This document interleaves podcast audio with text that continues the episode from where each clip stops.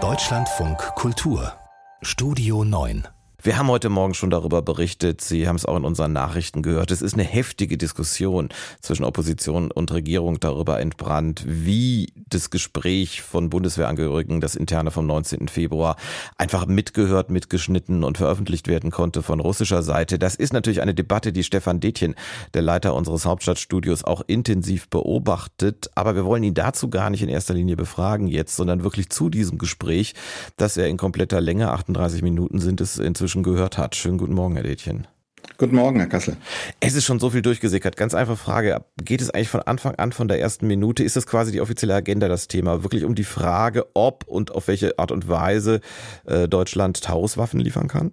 Das muss man sich nochmal klar machen. Es geht äh, um Voraussetzungen. In der Tat ist das Gespräch, es fand am 19. Februar statt, zwischen dem äh, Oberkommandierenden der Luftwaffe, dem Inspekteur der Luftwaffe Ingo Gerhards und drei Offizieren, die alle Experten für diesen Marschflugkörper Taurus sind. Und es geht darum, ein Briefing, ein Gespräch mit dem Bundesverteidigungsminister Boris Pistorius vorzubereiten, in dem der nochmal aufgeklärt werden soll, informiert werden soll über die technischen Voraussetzungen, insbesondere dafür, wie man das überhaupt machen könnte. Also ein klassisches Briefing, eine Information, ballert den Minister nicht zu, sagt der Inspekteur da mit zu vielen Folien, aber bereitet ihm auch ein paar visuelle äh, äh Folien vor ähm, in der Annahme, dass das dann möglicherweise irgendwann auch äh, ein Briefing durch den Verteidigungsminister des Bundeskanzlers werden könnte.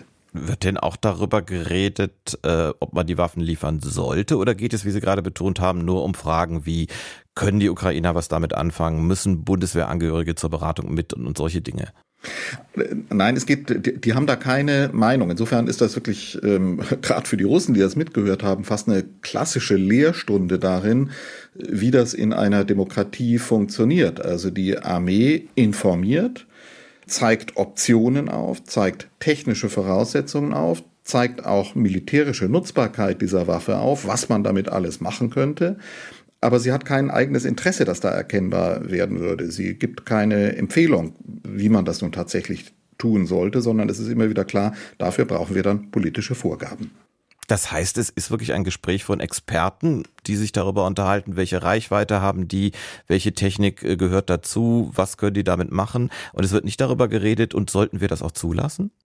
Nee, die Frage taucht da überhaupt nicht auf. Das ist klar, das ist eine politische Weisung. Es geht sozusagen auch das, man kann sich das auch mal in einem Ausschnitt anhören. Mhm. Es geht zum Beispiel darum, wie man diesen Lenkflugkörper nutzen kann. Auch um die heikelste Frage. Die Offiziere sagen, uns ist schon klar, die Ukraine, so wird das formuliert, wollen die Brücke rausnehmen. Damit ist die Kertschbrücke, also die Brückenverbindung zwischen dem Festland und der von Russland besetzten Halbinsel Krim benannt, die natürlich strategisch total wichtig ist äh, für die russischen Besatzer. Die Offiziere sagen, davon muss man ausgehen. Dafür wollen die diesen Lenkflugkörper, diesen Marschflugkörper einsetzen. Und es wird dann auch klar, sie haben sich damit beschäftigt, ob der tatsächlich dazu taugt. Gerne nochmal schnell ergänzen wegen der Brücke, weil wir die uns intensiv angeguckt haben. Und die Brücke ist äh, leider aufgrund ihrer Größe äh, wie ein Flugplatz.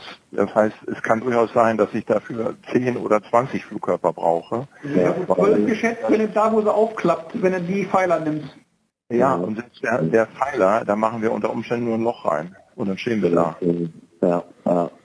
Also so wird das diskutiert, was könnte man damit machen, aber das muss man nochmal sagen, auch aus dem Kontext des Gesprächs ist klar, das ist jetzt keine Einsatzplanung. Das wäre doch gut, wenn die das hätten, wenn die das machen könnten oder so, sondern es geht schlicht darum, wie viele dieser Lenkflugkörper man etwa dafür bräuchte, um diese Brücke zu zerstören. Und dann, das ist der Hauptteil des Gesprächs eigentlich, geht es darum, wie dieser Lenkflugkörper, und das ist das größte Problem, mit Daten versorgt werden kann, die irgendwie aus Deutschland äh, kommen müssten, wenn man das volle Potenzial dieses Lenk, dieses Marschflugkörpers ausschützen, ausschöpfen wollte, nämlich einerseits eine hohe Treffergenauigkeit und dann eine ganz besondere Fähigkeit im Tiefflug feindliche gegnerische Luftabwehrstellungen zu umfliegen und dafür braucht es viele Daten und das ist der Hauptteil. Wie kämen diese Daten in die Ukraine? Da werden dann auch wieder verschiedene Optionen diskutiert. Kann man die direkt vom Luftwaffenstandort Büchel, wo die in Deutschland programmiert werden, über Leitungen in die Ukraine schicken. Und dann ist denen klar, das wäre möglicherweise nicht möglich, weil das eine zu direkte Involvierung wäre. Kann man das umgehen, etwa indem man die Daten äh, nach Schrobenhausen zum Hersteller des Marschflugkörpers bringt, dort Bundeswehrleute reinsetzt und sie dann formal über den Hersteller in die Ukraine bringt. Oder indem man sie mit einem Auto auf einem Stick in die Ukraine fährt. Und dann äh, kommt man aber auch zu einem Ergebnis, das kann man auch mal hören. Aber ich glaube, eine irgendwie geartete Versuch einer Zwischenlösung, stell dir mal vor, das kommt an die Presse. Wir haben unsere Leute in Schrobenhausen oder wir fahren irgendwie mit dem Auto durch Polen sind, glaube ich, beides keine akzeptable Lösungen aus hm, Also da hört man nochmal, das wird diskutiert, man könnte das machen, aber es ist denen auch völlig klar, das wäre keine Option. Wir können das nicht umgehen und äh, die Conclusio, die Schlussfolgerung ist dann... Beteiligt ist beteiligt. Und ich glaube, über die Hürde werden wir nicht drüber kommen. Also beteiligt ist beteiligt und das ist wahrscheinlich auch eine der Ratschläge der Erkenntnisse, die dann am Ende beim Bundeskanzler angekommen sind und bei dem zu der politischen Entscheidung geführt haben, diesen Marschflugkörper nicht zu liefern. Zum Abschluss eine Einschätzung für ihn, Herr Detin, nachdem Sie es komplett gehört haben. Was wir ja alle gerade gehört haben, ist unter anderem der Satz, stellt euch mal vor, das ginge an die Presse, dass wir da durch Polen fahren oder das von Schrobenhausen aus machen. Es ist ja nun komplett an die Presse gegangen. Sie machen es nicht, um es klarzustellen, es war ein Gespräch über Möglichkeiten, aber es ist komplett jetzt an die ganze Welt gegangen, was da besprochen wurde wurde. Wie schätzen Sie das ein? Wie groß ist der Schaden, der jetzt wirklich dadurch entstanden ist? Ja, man muss noch mal sagen, dieser Satz, stell dir vor, das geht an die Presse, bezieht sich nicht auf etwas, was geschieht, sondern auf eine der Optionen, die dann deswegen verworfen wird, wenn das rauskäme. Man muss sich das vorstellen. Das wäre nicht korrekt. Deswegen entscheidet man sich, äh, dass das nicht empfehlenswert ist, dass man das nicht tun sollte. Der Schaden ist, dass dieses Gespräch überhaupt abgehört worden ist. Meine Einschätzung wäre, der Inhalt des Gesprächs, für den muss sich die Bundeswehr nicht schämen. Da sind keine ganz wesentlichen neuen Erkenntnisse drin. Das bestätigt im Wesentlichen das, was wir wussten.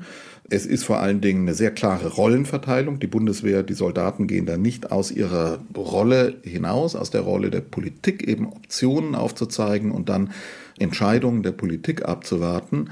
Was mich selbst überrascht hat, ist, dass diese Intensität der Beratung erst zu diesem Zeitpunkt Mitte Februar, Ende Februar stattfand, nachdem die Diskussion über eine mögliche Lieferung politisch ja schon äh, über Monate gegangen ist und ich eigentlich gedacht habe, im Bundesverteidigungsministerium, auch in der Schublade des Bundesverteidigungsministers selbst liegen diese Informationen seit langem abrufbar vor. Also das ist das Einzige, was mich gewundert hat, dass sich Boris Pistorius äh, nicht schon viel früher auf diesen Stand der technischen Kenntnis hat bringen zu lassen, um dann jederzeit in der Lage zu sein, den Bundeskanzler entsprechend zu informieren informieren. Jetzt sind wir informiert und haben, wie ich finde, ein sehr viel genaueres Bild darüber, was für ein Gespräch das war, inhaltlich und auch vom Ton, was für Folgen das haben wird, innen- und außenpolitisch. Das werden wir, glaube ich, erst in den nächsten Tagen und Wochen genau beurteilen können. Stefan Dietjen war das live aus dem Deutschlandfunk Kultur Hauptstadtstudio.